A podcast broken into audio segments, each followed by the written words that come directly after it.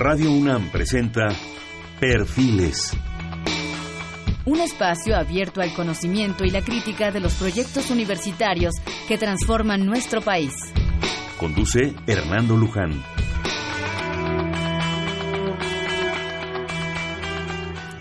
¿Qué tal? ¿Cómo están? Buenas noches. Estamos nuevamente en Perfiles. Este es un espacio donde conversar con las mujeres y los hombres que día a día forjan nuestra universidad. En esta ocasión vamos a hacer un programa con la doctora Valeria Sousa Saldívar. Ella es investigadora del Instituto de Ecología de la UNAM.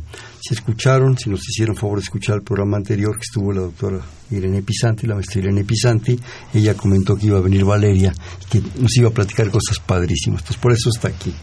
Bueno, la doctora Sousa ingresó a la Facultad de Ciencias y obtuvo ahí mismo el grado de bióloga, posteriormente en la misma facultad, obtuvo el grado de maestría en ciencias y cursó el doctorado en el Centro de Ecología de la UNAM, obteniendo su grado ya hace algunos años y después eh, su primera estancia postdoctoral fue en el Departamento de Ecología y Biología Evolutiva de la Universidad de California en Irving y un segundo periodo también en el Center of Microbial Ecology de Michigan State, también en Estados Unidos. Su área de trabajo es la ecología evolutiva y la evolución molecular de los microorganismos y trabaja con la pregunta ¿por qué hay tantas especies? Es decir, cuáles son los procesos evolutivos, fisiológicos y ecológicos que separan a los organismos que, forman poblaciones hasta convertirlos en especies, así como entender cómo varias especies similares pueden coexistir en un sitio particular y saber qué redes de interacciones forman a lo largo de su carrera, que es de una productividad muy grande, que podemos decir 91 artículos publicados, 2.550 citas, en fin, libros, clases, eh, la beca MacArthur, premios, pero mejor vamos a platicar contigo, ¿te parece? mucho mejor. Sí, francamente, de repente es más interesante aprovechar el tiempo. Bienvenida Valeria, qué gusto que estés con nosotros. Encantada de estar en mi casa Puma. Sí, ¿verdad? La traes en el corazón. Oye, la, el área, la pregunta es interesante. Y además tu área de trabajo, Cuatro Ciénegas en Coahuila, es espectacular. Es alucinante, diría yo.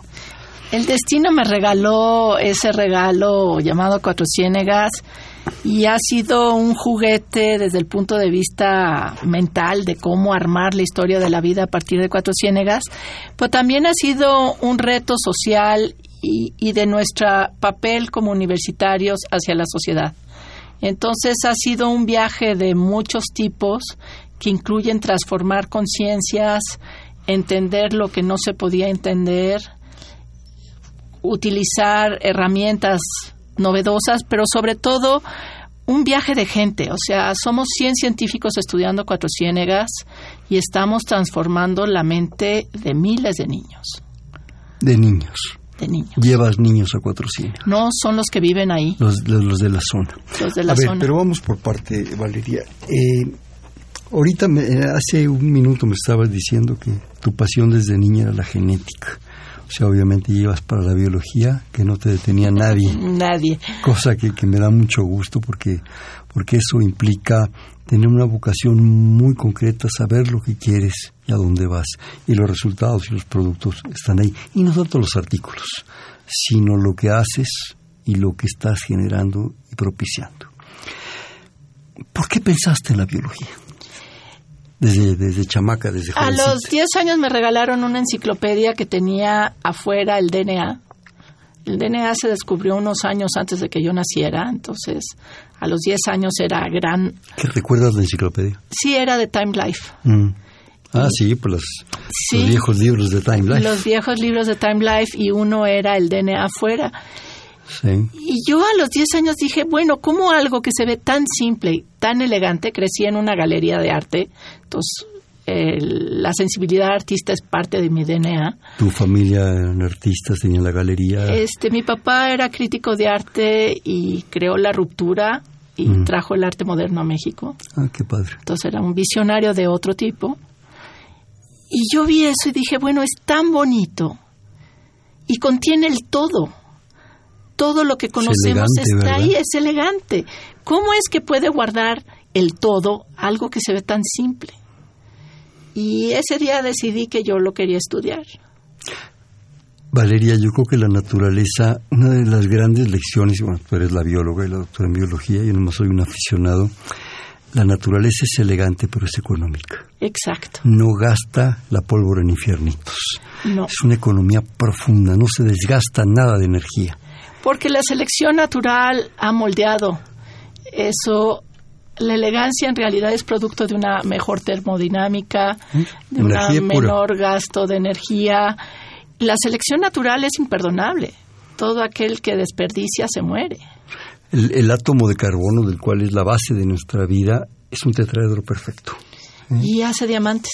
Sí, aparte. Por si fue, pero esas no son más que piedras bonitas. Lo importante es lo que traemos. No, no, es que hace vida o hace diamantes dependiendo a qué claro, presión las presiones y, y, los calores y las y temperaturas. las historias que tienen, ¿no? Claro.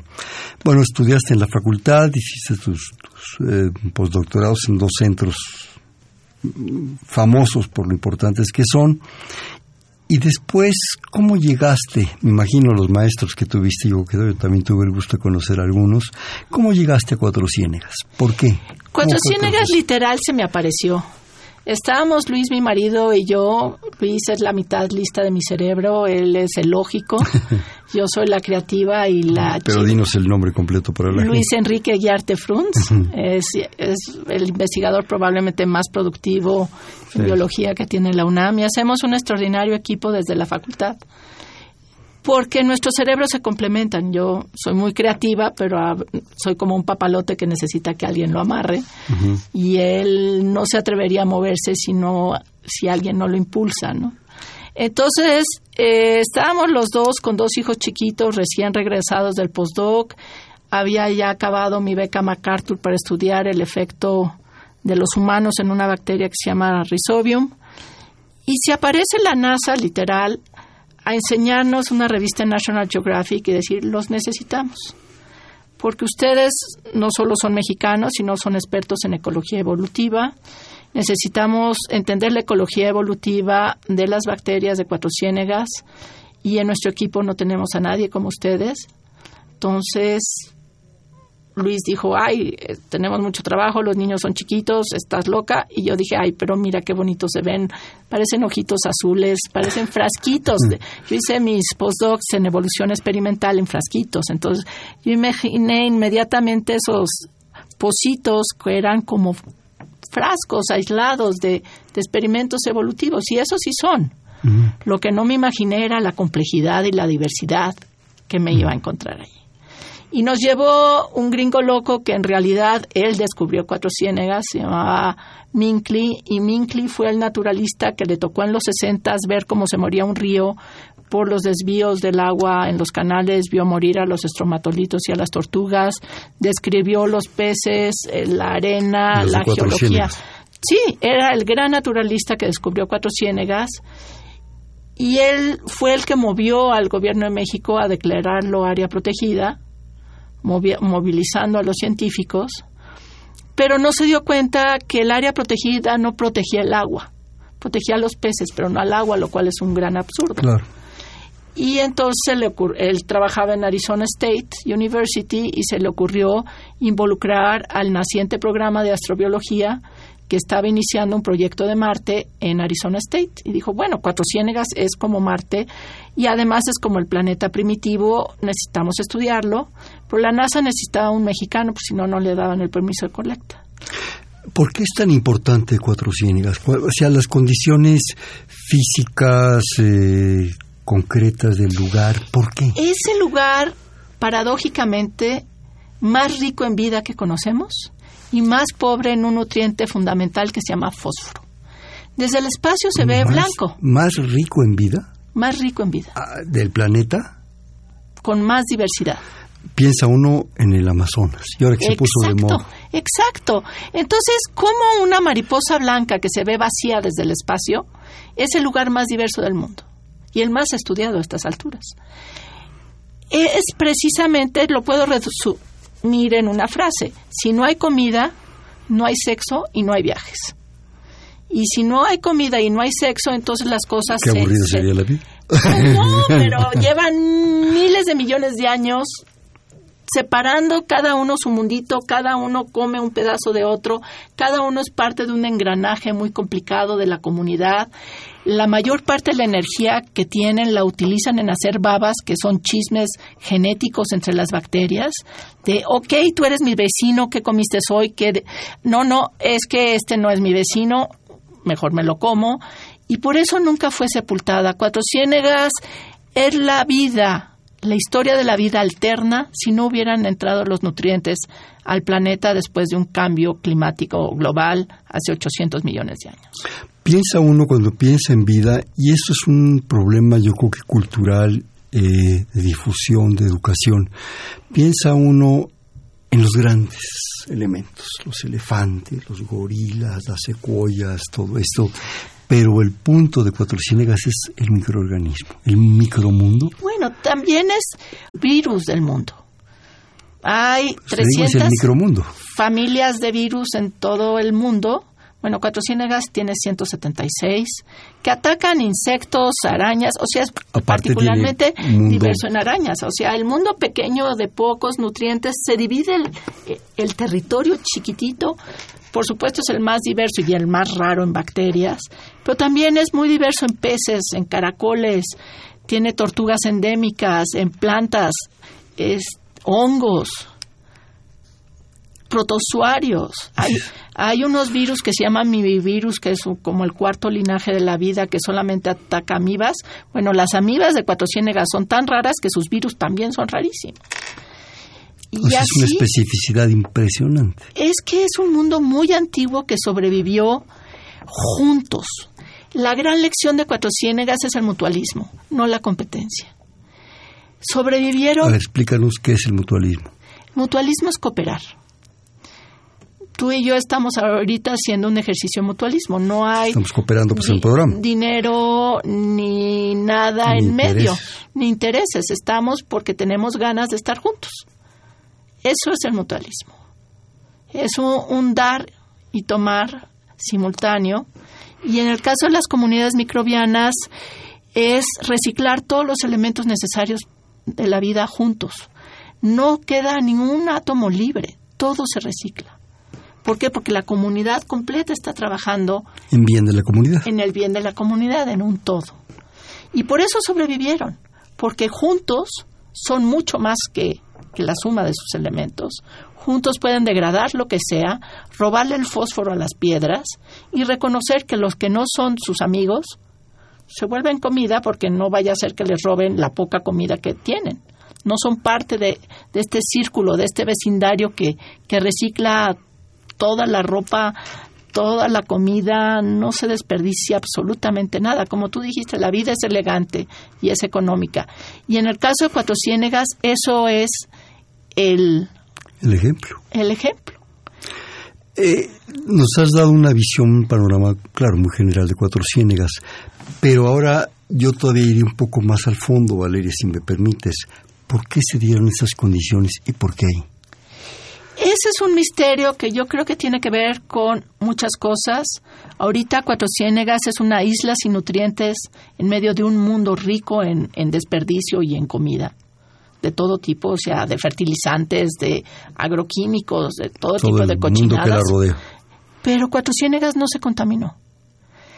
Cuatro Ciénegas, además, geológicamente siempre fue el, mar. Por miles de millones del mar fue la, por miles de millones de años. Mar antiguo.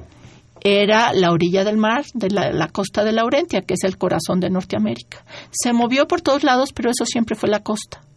Y luego, cuando se abre exactamente el Atlántico, en Cuatro Ciénegas nace el Atlántico, ahí se desliza el hemisferio norte del sur y se mueve desde el Ecuador, Coahuila, hasta donde está ahorita.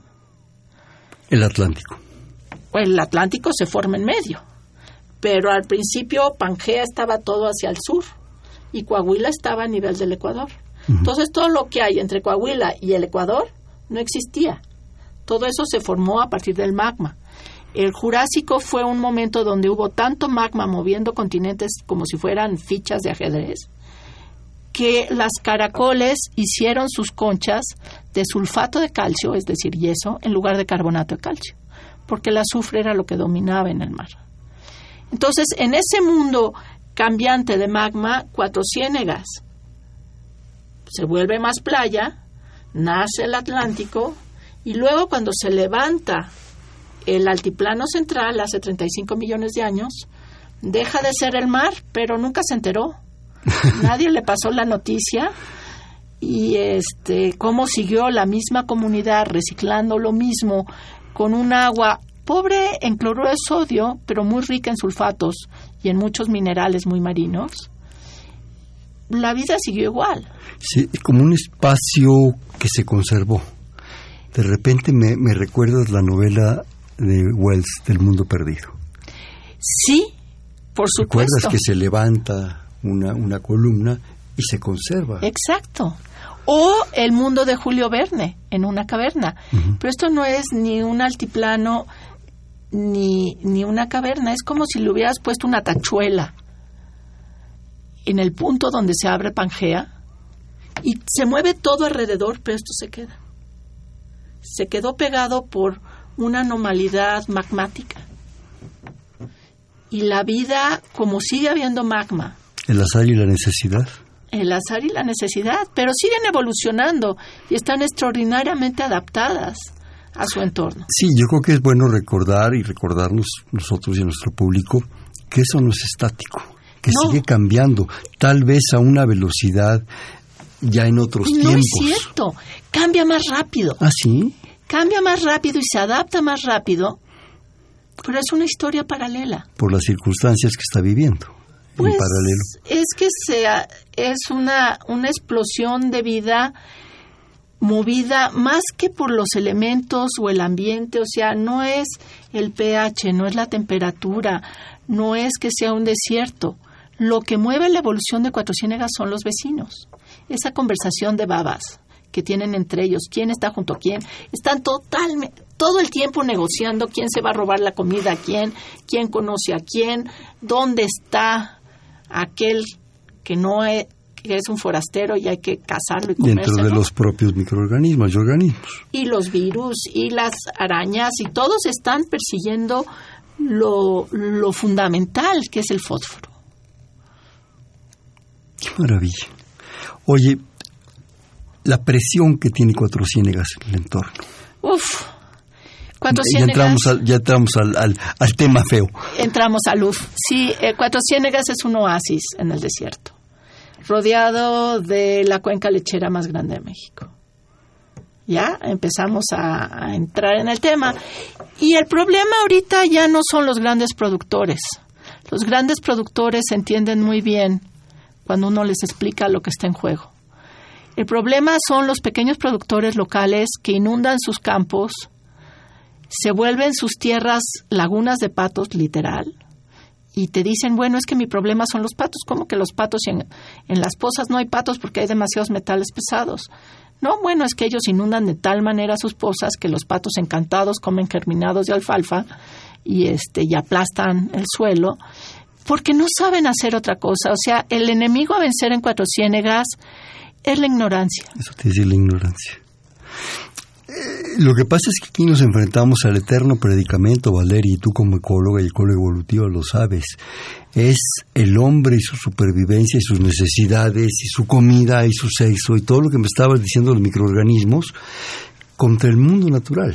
Contra el mundo natural. Pero que... es un falso predicamento porque no sé si viste una película que se llama Noé, que era bíblica y estaba Russell Crowe, que lo hizo muy bien.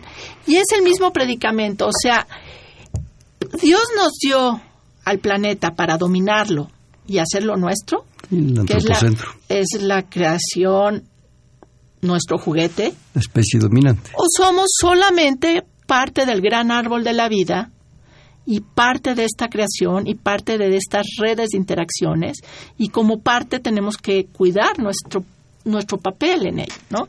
Entonces, en los la educación que tuvieron nuestros padres y muchos de nosotros es que el mundo está a nuestro servicio. Pero esa no es la educación que tienen nuestros hijos, porque ya no podemos darnos ese lujo. Sí, es la visión judeocristiana eterna del antropocentrismo, de, que somos. Pero mal entendida. Claro, claro. O sea... Porque además, si ves el árbol de la vida, la mayor parte de sus ramas son bacterianas, la enorme parte de sus ramas son bacterianas. Este, nosotros evolucionamos gracias a que las bacterias nos conquistaron y nos dan de comer pero además somos una rama tan pequeña, tan insulsa y poco interesante en el gran árbol de la vida. Llevamos tan poco tiempo y nos sentimos tan importantes. Y además generando una tecnología a un costo energético brutal y una calidad de vida brutal. Pero ahorita es tiempo de crear conciencia, es ah, tiempo de educar, es tiempo de entender dónde estamos parados. Igual que Cuatro Ciénegas, sus criaturas aprendieron a cooperar cuando no hay, no hay recursos. Los humanos estamos al borde del mismo precipicio.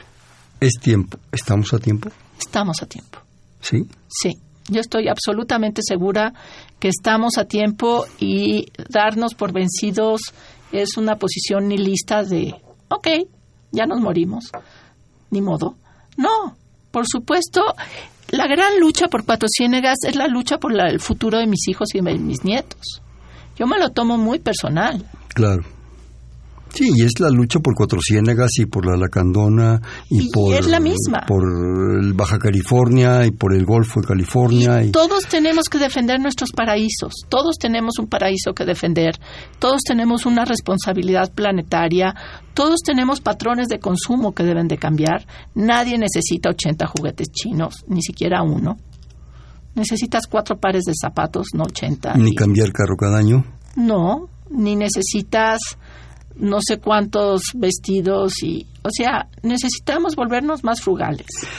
Hijo, Valeria Tomás, yo estoy totalmente de acuerdo contigo. Yo por mí andaba, con piel de tigre de cromañón, ¿verdad?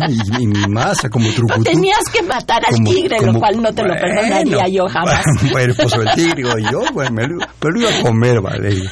No lo iba a desperdiciar, no lo iba a colgar en una pared. No, por supuesto este, no. pero me refiero que en ese sentido, digo, claro, es una metáfora un poco absurda la de el síndrome de trucutú le llamaría yo.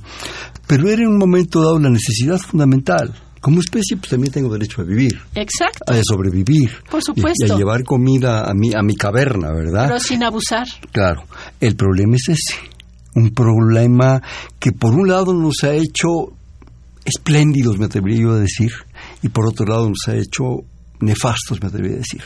Que es un problema cultural de manipulación de comunicación Por supuesto, y de educación. Por eso estamos trabajando con los niños de Cuatro Ciénegas y tenemos un proyecto increíble que tiene Concentrarte, que es un gente muy profesional que hace educación ambiental a través del arte, donde los niños realmente viven la conciencia ambiental a través de el teatro, la pintura, la escultura, la música.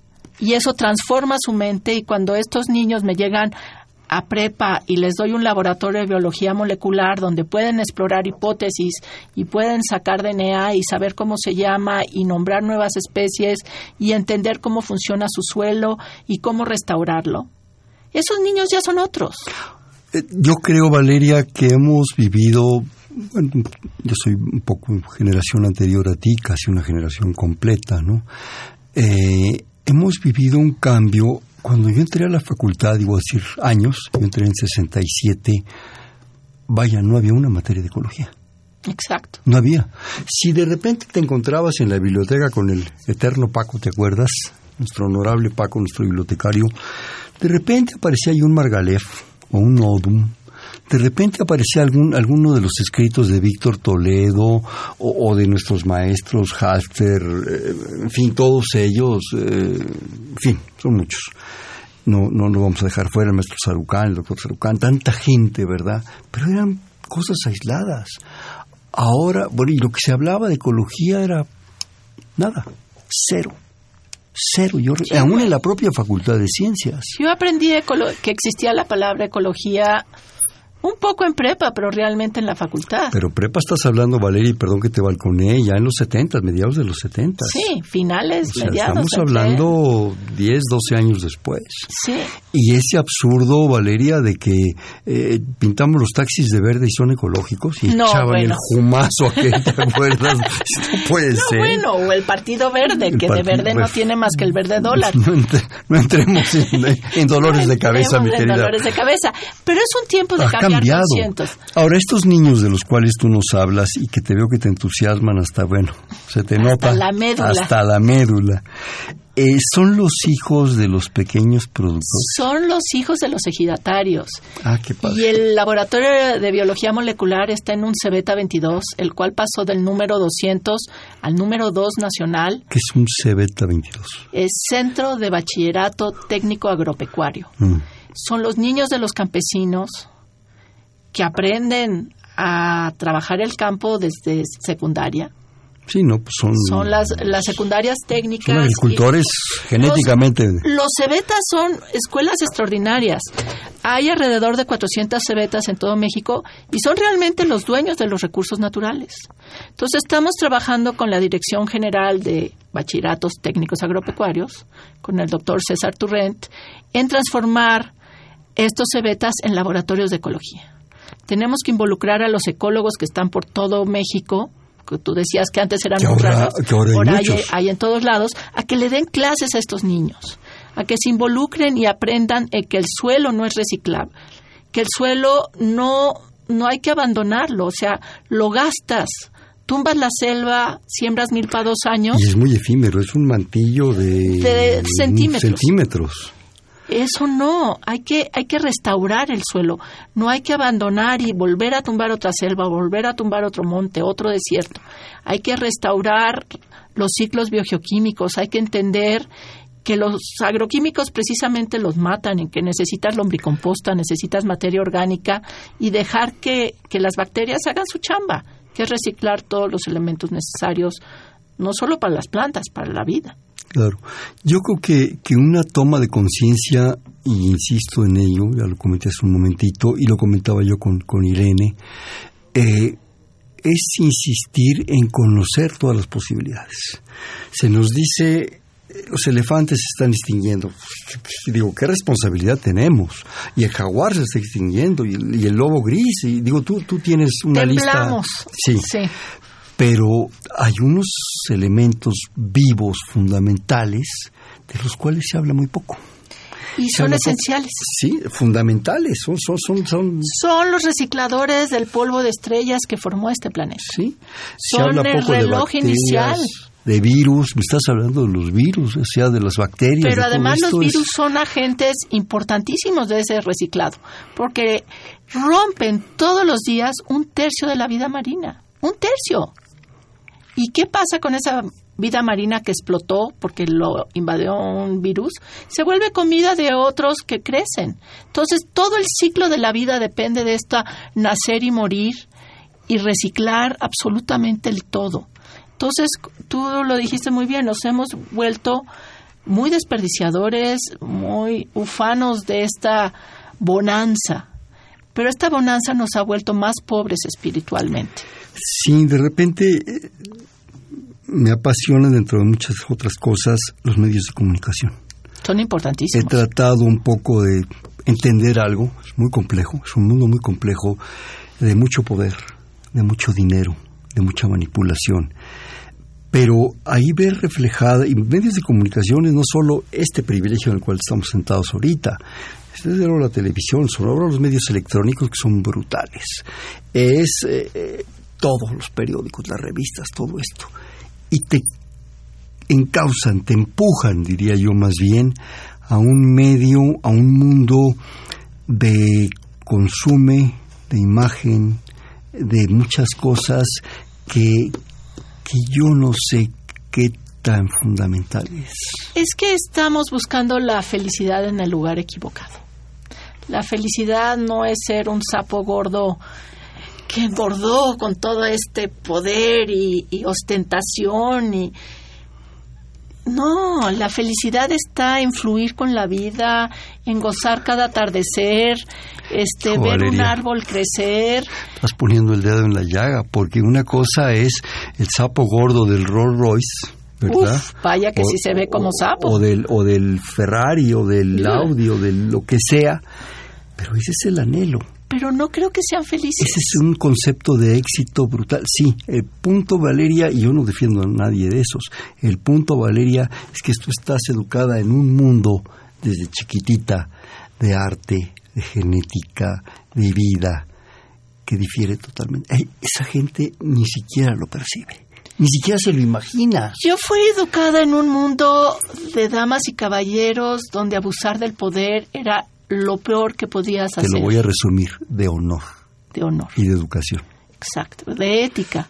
Y eso no tiene que ver con el dinero o no de dinero, tiene que ver con el respeto. Una cultura de respeto es lo que estamos inculcando a los niños de Cuatro Ciénegas, un respeto profundo a ti mismo y a los demás, ¿Y cómo responden? extraordinariamente. Tú ves a estos chiquitos meditar y literalmente les van a salir alitas. Este, Meditar. Sí, meditan sobre su papel en el planeta. Con, con cuestiones formales de, edita- de meditación. Bueno, no es meditación trascendental con Sí, un gurú que les haga Sí, pero, pero No, no, sí no. Lo, lo piensan, lo están constantemente Los ves reflexionando. absolutamente concentrados en cuál es su papel de su corazón en el corazón de Cuatro Ciénegas. ¿Y cuál es en ese momento la relación con sus familias y sus microproductores? Extraordinaria. O sea, las mamás lloran de ver a sus hijos hacer esto, los papás entienden que están haciendo algo mal. Son los niños que están haciendo la revolución de Cuatro Ciénegas. Y lo estamos documentando en un documental que eh, está produciendo el director David Jaramillo, que ya entró en un concurso de Foprocine que esperemos que gane en septiembre, o sea, ya casi, ojalá, porque es realmente la historia de cómo vencer Nos la ignorancia avisas, ¿eh? a través de los niños. Nos avisas el resultado. Sí, es una revolución donde el conocimiento y la conciencia de los niños están cambiando el todo, ¿Me permites, Valeria, hacer un corte de estación, por favor? por supuesto. Estamos en, en Perfiles, un espacio en donde conversar con las mujeres y los hombres que día a día forjan nuestra universidad. Estamos platicando con la doctora Valeria Sousa, investigadora del Instituto de Ecología de la UNAM en el 5536-8989. Le repito, 5536-8989.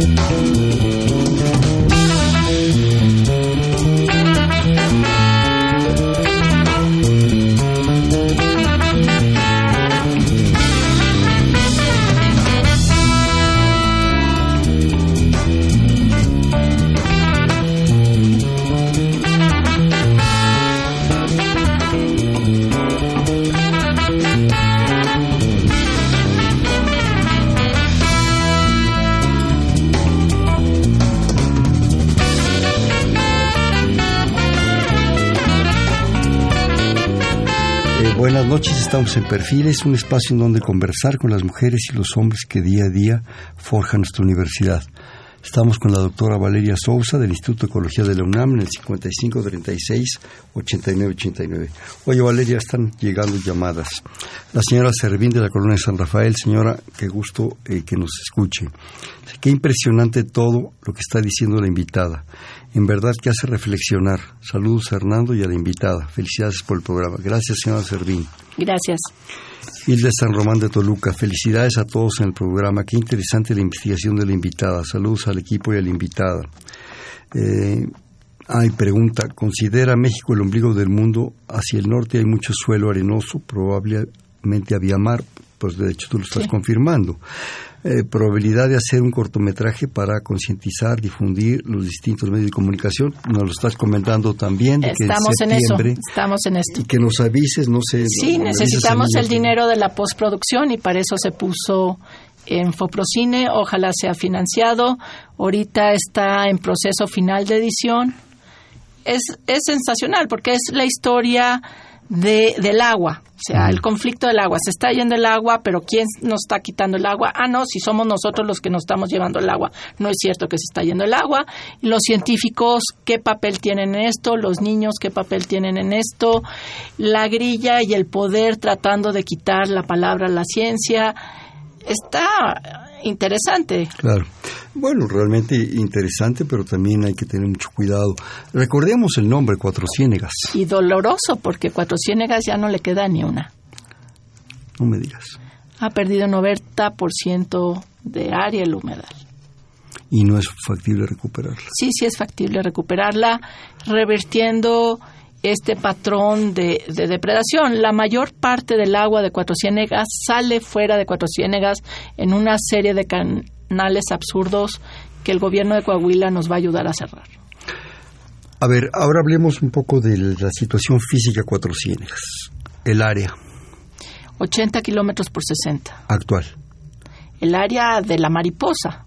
O sea, es el tamaño del valle. Está rodeada por sierras de 3.000 metros de 80 por 60. Estamos hablando aproximadamente del Distrito Federal. Más o, menos, Más o menos en forma de mariposa, con una sierra en medio preciosa que se llama San Marcos y Pinos, que tiene fuego en la panza. Es una balsa magmática ahí por alguna razón, tal vez por lo que decía uno de, de nuestros radioescuchas, tal vez es el ombligo del mundo y allí, como es el ombligo, está más delgadito eh, el, la corteza terrestre y el magma está más cerca. O sea, actualmente 80 por 60 kilómetros. Sí. Originalmente, ¿cuánto calcula? No, no, es lo mismo. Ah, es lo mismo. Es lo mismo, Nomás o sea, es el, es el, área del valle. Mm. Una cosa es el área del valle y otra cosa es el área del humedal. Antes todo era humedal, o ¿Y sea, ahora? pero antes no era tanto, o sea, yo llegué en 2000 y donde caminaras estaba húmedo.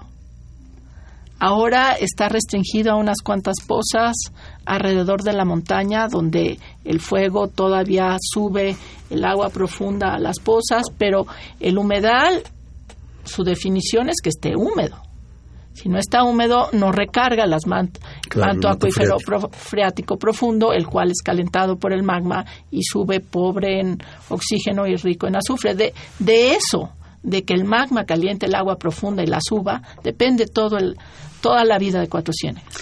Comentaste casi al principio de este, de este programa que se, se había ya logrado hacerlo una zona de reserva, una zona Es un área protegida, protegida, pero el agua se protegió con el presidente Peña Nieto cuando empezó su, Su gestión. su gestión, se hizo una veda, pero el que sea una veda no quiere decir no uses el agua, quiere decir usa menos agua y los ejidatarios si no entienden el porqué de algo que les llega encima, pues en realidad se rebelan y no hay quien les mide el agua. Claro. Entonces, más bien, por eso hay que crear conciencia y hay que transformar la manera de ver el agua en el desierto.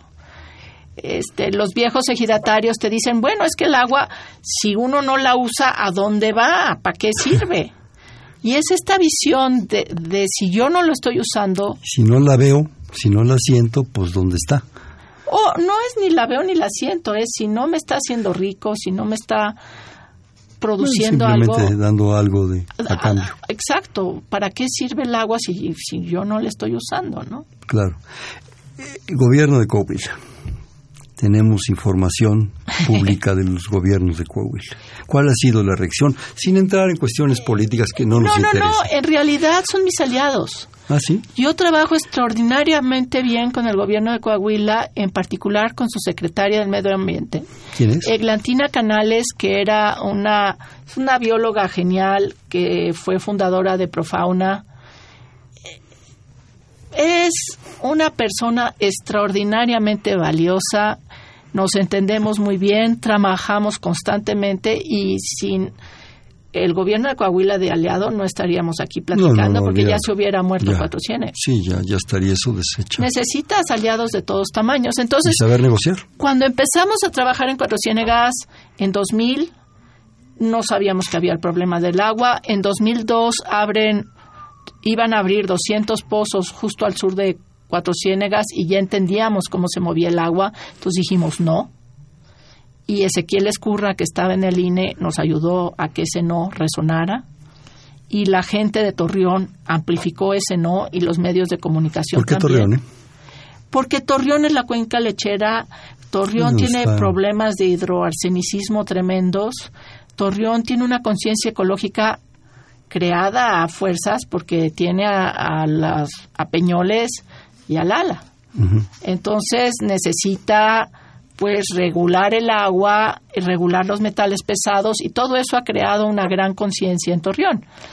Y en Torreón, una niña de ocho años le dijo a su papá, yo no te vuelvo a hablar, papá, porque nadie me habla en el colegio y estás matando a cuatro ciénegas. Resulta que esa niña era la hija de Eduardo Tricio, presidente corporativo del ALA. Y pues si tu hija te dice que no te vuelva a hablar, pues que me traigan a la bióloga y que me explique por qué mi hija no me habla. Claro. Sí, bueno, recordemos que en, eh, en esa zona hace años fue el problema del- de, los cromatos y de los Exacto, arseniatos y de todo eso. Es- No, no, no, es tremendo. Tienen un problema de, de incidencia de cancerígena brutal. Brutal, que además eh, la conciencia de la gente está transformando a las industrias. Aquí, eh, en esos tiempos, estaba el gobernador de Coahuila, era también socio del ALA, el que estaba a cargo de la Comisión Nacional del Agua también era socio del, lago, del ALA y teníamos todo en contra. Entonces, cuando entra Humberto Moreira, que por muchas razones se le recuerda, este, él decide como poner otro frente del PRI diferente al de los lecheros y me usa un poco de peón de vamos a, a sacar la causa de Cuatro Ciénegas para contrarrestar el efecto político de Torreón contra Saltillo. Porque recuerda que Torreón ha querido ser la República de Torreón más o menos, ¿no? Sí. Y la Laguna. Entonces, Cuatro Ciénegas se vuelve un peón político que cuando entra Felipe Calderón dice que va a salvar Cuatro Ciénegas y de hecho el Congreso de la Unión da 700 millones de pesos para que se salve Cuatro Ciénegas, pero algo que entra por arriba pues desaparece por Claro. arriba a la misma velocidad. Se diluye en todas partes. Y el que estaba a cargo de la Comisión Nacional del Agua en Coahuila quería ser presidente municipal de Monclova y se lo desapareció. Hicieron tuberías por todos lados que no hacen nada más que sacar el doble de agua de lo que salían antes por los canales. Entonces, realmente todo eso nos lleva a pensar que, que la solución es interna. No es un asunto de gobiernos, es un asunto de individuos. Yo creo, Valeria, si revisamos un poco la historia, yo creo que la historia, y especialmente en este México, a veces la desconocemos un poco. Yo creo que el problema, hasta donde yo sé, se genera desde Venustiano Carranza. Exacto. Recordemos que era el, El- constituyente, el varón de Cuatro Ciénegas. Exacto. Y era el principal explotador de Cuatro Ciénegas. Por supuesto, ahí es cuando se empiezan a hacer los canales. Este, y por eso los de Torreón dice y te carranciaron. Sí, sí, Con- sí, con- será muy héroe de la Constitución y yo no dudo que puede tener muchos Pero méritos. era- era pero otro, tenía muchos intereses, ¿no? Exacto. Y eran los carranclanes y los Pero en realidad, lo que le dio en la torre a Cuatro Ciénegas fue la reforma agraria mal llevada, este, y Lázaro Cárdenas, no olvidemos que es un héroe, pero tenía una comisión de destruyamos las selvas para crear desarrollo. Y también de repartamos la laguna en micro, micro propiedades que no sirvieron para nada. Y no solo eso, sino transportar gentes que no pertenecen al lugar y no entienden el lugar y darles un ejido en la mitad de la nada. ¿A cambio de qué? Además, una zona eh, como la laguna, como Cuatro Ciénegas, de un medio ambiente difícil. Exacto. Crítico. Entonces, si no eres los antiguos, porque estamos muy acostumbrados a entender la enorme diversidad de Oaxaca o de Chiapas, que es una diversidad biológica y cultural con raíces ancestrales. Pero en Cuatro Ciénegas mataron a todos los pobladores iniciales, precisamente las familias que colonizaron y luego dieron lugar a la revolución Los Kikapús. y a los y a todos los cazadores recolectores que dejaron pinturas rupestres bellísimas que tenían un sentido mágico de Cuatro Ciénegas porque esas pozas azules en la mitad del desierto te mueven el corazón, son bellísimas, son mágicas. Es parte de esa ecología humana fundamental que también no apreciamos y Exacto, respetamos. y si ves tú en las dunas de yeso, te acuestas a ver las galaxias, se te caen las estrellas encima porque el polvo del el Jurásico, este polvo de caracol que es el yeso, brilla tanto como las estrellas. Entonces estás en el centro de, de la Vía Láctea. Es no te puedes sentir más chico y más grande al mismo tiempo. Esas noches en el norte, en los desiertos o semidesiertos, tú con los mejores ecosistemas, yo creo que son impresionantes, son espectaculares. Te abre un panorama hacia el todo. Sí, ahí es donde ves que hay más, hay más estrellas que arenas en el mar. Es impresionante. Y somos tan pequeños. Sí. Oye, eh, Valeria, nos llama, nos llama Gustavo Jiménez de Santa Anita Iztacalco, da un número de contacto y dice coincide completamente con la doctora. Ha estado convenciendo a la gente para que se tomen acciones, para que vuelva a ver mariposas y con ellas la polinización imprescindible para la vida en la Tierra. Le gustaría contactar a la invitada para hablar de su proyecto y te deja su teléfono. Encantada. ¿Sí? Yo le hablo, don gracias. Gustavo. Híjole, Valeria, qué, qué, qué, dilema entre un lugar realmente profundo, especial, que tú con muchas otras gentes están luchando por conservar bajo presiones que ya me las imagino. ¿Cuál es el futuro? ¿Cómo lo ves? Yo veo que los niños van a cambiar la ecuación. Espero que nuestro documental haga la voz de Cuatro Ciénegas resonar en las conciencias de muchas gentes. Están ocurriendo, as we speak, este, muchas acciones que pueden salvar el ecosistema. Precisamente el estar al borde del abismo nos mueve de diferentes maneras. Estamos trabajando en un artículo científico que esperemos salga en una revista de muy, muy alto impacto, porque lo que tenemos en Cuatro Ciénegas no existe en ningún otro lado. Y estamos hablando de, por ejemplo, el- la bacteria mejor conocida del mundo se llama Bacillus. Tiene mil especies en el mundo. Eh, la traemos adentro, vaya. La tenemos adentro, va a la luna y regresa, no le pasa nada.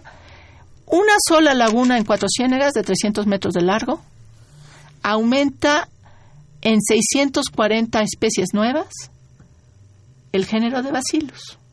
La mitad de ellas se separaron de sus hermanas del mar hace 800 millones de años. Son diferentes a todo. Es, que, es que estás hablando de una responsabilidad. gigante. O sea, tenemos la mamá de todas las gallinas de los huevos de oro. Tenemos a las bacterias que nos pueden dar de comer cuando se acaben los fertilizantes. Tenemos maneras de biodegradar todas las cochinadas que estamos echándole al suelo. Tenemos miles de antibióticos nuevos. Porque estas bacterias han sobrevivido comiéndose a todos los que se les ponen encima. Han sobrevivido a circunstancias brutales, de presiones, de tiempos, de espacios, de todo. y es el lugar que ahorita entendemos mejor, tal vez, del mundo. Entonces, todo esto sumado hace de Cuatro Ciénegas un tesoro de la humanidad. Pero mira, Valeria, ahorita nos dices, estamos escribiendo o se va a publicar, esperemos que sí, un artículo en la mejor revista. Y ahí se va a quedar. No, porque le vamos a hacer publicidad aquí en la UNAM. Yo creo, y es lo que hablábamos hace un momento, si me permites, de los medios de comunicación, yo creo, y bueno, a eso me he dedicado yo, haciendo un pequeño esfuerzo, si tú quieres, yo creo que tienen que armar toda una estrategia de comunicación, pero una supuesto. estrategia brutal. Por supuesto. brutal. Si ese, si ese documental, que ya me lo quiero imaginar, no entras con las grandes distribuidoras y los grandes eh, productos de, de- de difusión, No, por eso estamos eh, eh, concursando en Foprocine y en Mescine, porque tiene que ser el y paquete completo. meterlo a los cines donde te venden palomitas y hot dogs. Exacto. Eso es la base. Esa es la base. Esa y la no base. importa que... Y de hecho queremos que... ta- tenemos un libro de fotografías y, y cartas de amor a Cuatro Ciénegas que también está en proceso de ser publicado tanto internacionalmente como nacionalmente, esperemos. Ya está finales de edición. Este, tanto el libro como la película hagan un combo que te digan, wow, tenemos esto en México y tenemos que hacer algo como sociedad para conservarlo. Oye, Valeria, ¿y las organizaciones eh, serias, importantes, internacionales, qué apoyo dan? ¿Qué, qué, Bueno, el proyecto del inventario total del Churince fue financiado. ¿Qué es el Churince? Es una, esta lagunita de 300 metros que te digo que tiene, aumenta el número de bacillus en 60%. Es un, el humedal más lastimado de Cuatro Ciénegas. Este. Ya se me olvidó que iba a decir. Perdón. De, de las organizaciones internacionales. Este. Para poder entender este lugar, Carlos Slim compró el área para protegerla y está financiando junto con World Wildlife el inventario total del Churince. Por eso es el sitio más estudiado, con más datos genéticos y genómicos y metagenómicos del mundo. Porque le hemos echado 100 científicos, 5 años, toda la candela, para poder entender el todo. Este es su último año. Y todo sigue dependiendo del agua todo depende del agua. Se va el agua y se va todo. ¿Cómo van a hacer para, para conservar esa agua, para volverla a hacer fluir, o así que hacer fluir el agua? Pues ya cerramos una compuerta que costó 100 pesos, no 700 millones de pesos. 100 pesos. 100 pesos de ladrillos. y mucha voluntad política. Queremos... Y concertación con los interesados. Y la tentación sigue porque volvieron a abrir la maldita compuerta este disque porque se descompuso un tubo y todo lo que habíamos ganado de recuperación del humedal por un año que renació el río bajó en dos días y ahorita no sabemos cómo se está recargando. Esperemos que se esté recargando ese río, ya está otra vez fluyendo. El gobernador de Coahuila está súper consciente de que manda el ejército si quieren volver a abrir la compuerta. O sea, ya es muy en serio el asunto. ¿Quién, ¿Quién la abrió? ¿Se puede saber? Los ejidatarios del ejido Cuatro Ciénegas. Pues los intereses, que en realidad ni siquiera son pobres productores, eran los ricos latifundistas que se volvieron ejidatarios para poder tener poder político. Somos una especie muy convenenciera. ¿Esos ejidatarios no tienen hijas que le retiren la palabra? Me gustaría saber. Probablemente sí. Pero no van a las escuelas de Cuatro Ciénegas. Entonces tienes tú que ir a esas escuelas. Sí. Yo creo que... Esas escuelas quiero que se vuelvan las mejores escuelas de México. Sí, yo creo que sí, si Mahoma no viene. Exacto, pero ya eh, tenemos uno de los chicos que está ya ahorita en el doctorado, se llama Héctor Arrocha, es de las viejas familias de Cuatro Ciénegas. Este, fue alumno mío cuando estaba en prepa en... Eh, en el proyecto inicial de, la ciencia en la prepa. Y ahorita está haciendo el doctorado y está descubriendo bacterias que producen anticancerígenos y tienen nuevos antibióticos y va constantemente a su prepa, que es el CBT 22, a darle clases a los chavitos con nosotros. Él está cambiando esta, esta parte de la sociedad cuatrocieneguense que es añeja y difícil de permear porque son eran los dueños originales, los descendientes de Carranza. Claro. Oye, eh, qué padre tu alumno.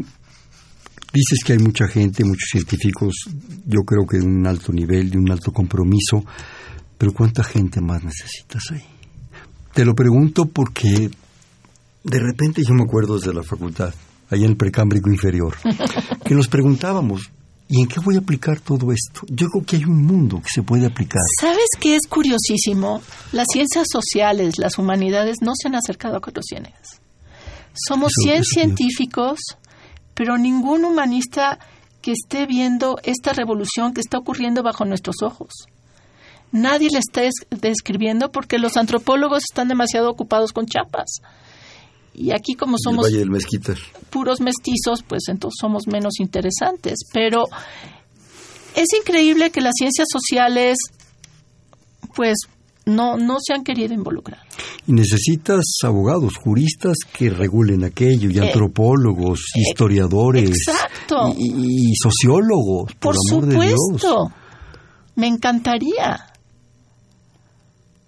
¿Y si abrimos humanidades? Ándele. ¿Sabes? SAS. Conste. Vamos a, vamos a, tomar ahí el... Mientras que no tomemos el cheque, ya está tomado. no, no, hay que, hay que abrirlo, hay que que la gente se involucre. Oye, nos habla Román Méndez de la Romero Rubio. Felicidades. ¿Qué está haciendo la universidad para resolver el problema de Cuatro Ciénegas? Bueno, pues hemos estado hablando una hora y aquí está uno de los ejemplos, señores. La UNAM está haciendo muchísimo, igual que el CIMBESTAF, igual que la, la UAM. La Universidad de este, Coahuila. La Universidad de Coahuila, la Narro todos, este es un asunto ya no de territorio Puma, sino de, país. Con Avio, todos ellos están Todos estamos trabajando juntos. De hecho, todos los datos de Cuatro Ciénegas están siendo este, vaciados a las bases de datos de la Conavio y van a ser públicos para todo todo el que quiera jugar con ellos. La Facultad de Ciencias, yo doy clases en primer año, en la primera biología, biología de bacterias, obviamente, y los niños, que son 500 cada generación, van a jugar con las metagenomas de Cuatro Ciénegas para entender la complejidad microbiana de Cuatro Ciénegas versus el mundo. Y me imagino que tus amigos, compañeros del Instituto de Ecología, de todos lados, están clavadísimos en el asunto. Claro, con sus propias investigaciones. Pero... Pues el Instituto de Ecología menos, pero si Investav Irapuato, con todo. Nuestra gran amiga Gabriela Olmedo, que es la directora de Sinvestav Irapuato, empezó a trabajar en 2006 con la genómica de un bacillus y ella es la que ha descubierto estas 600 especies de, de. Entonces, las colaboraciones son transfronteras. También tenemos colaboradores en cuatro universidades de Estados Unidos y todos trabajando para el bien común, que es el conocimiento común. Y es un experimento social el tener a todos los científicos compartiendo datos juntos. No hay divas. Es tan importante un estudiante como el mayor investigador y todos estamos en el mismo plano, todos compartimos información, todos compartimos ideas. Me quedan, desgraciadamente, Valeria, y le digo con tristeza, un par de minutos. ¿Cuál es el futuro?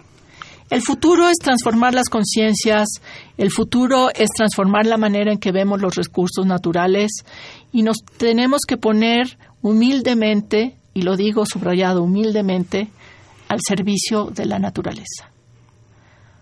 Yo creo que tenemos que ser eso, humildes. Humildes. Un breve comentario, alguna conclusión que quieras en escasos segundos. Todos podemos salvar algo. Es cuestión de que pierdas el miedo, y te pongas a trabajar.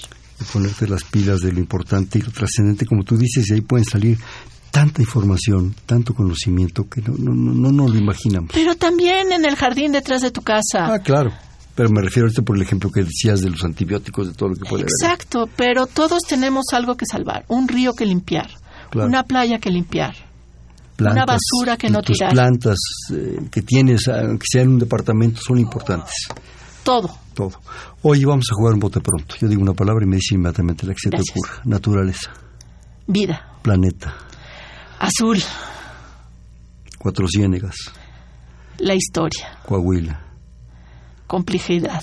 La ecología. Vida. El medio ambiente. Vida. La gente. Agua. El agua. Estamos hechos de agua. ¿Y quién es Valeria Sousa? Una mamá que le gusta enseñar. Y, y tus hijos van a ser diferentes, eso lo apuesto. Mis hijos son extraordinarios. Qué bueno, felicidades. Este fue Perfiles, un espacio en donde conversar con las mujeres y los hombres que día a día forjan nuestra universidad. Estuvimos en la coordinación la doctora Silvia Torres, en la producción Adriana Castellanos. Se nos va Adriana, te vamos a extrañar. Pero viene otro nuevo colaborador muy importante. En los controles Humberto Sánchez Castrejón, en la conducción Hernando Luján. Perfil es un espacio en donde conversar con las mujeres y los hombres que día a día forjan nuestra universidad. Estuvo con nosotros la doctora Valeria Sousa del Instituto de Ecología. Gracias, Valeria. Encantada. Buenas noches. Perfiles, un programa de Radio UNAM.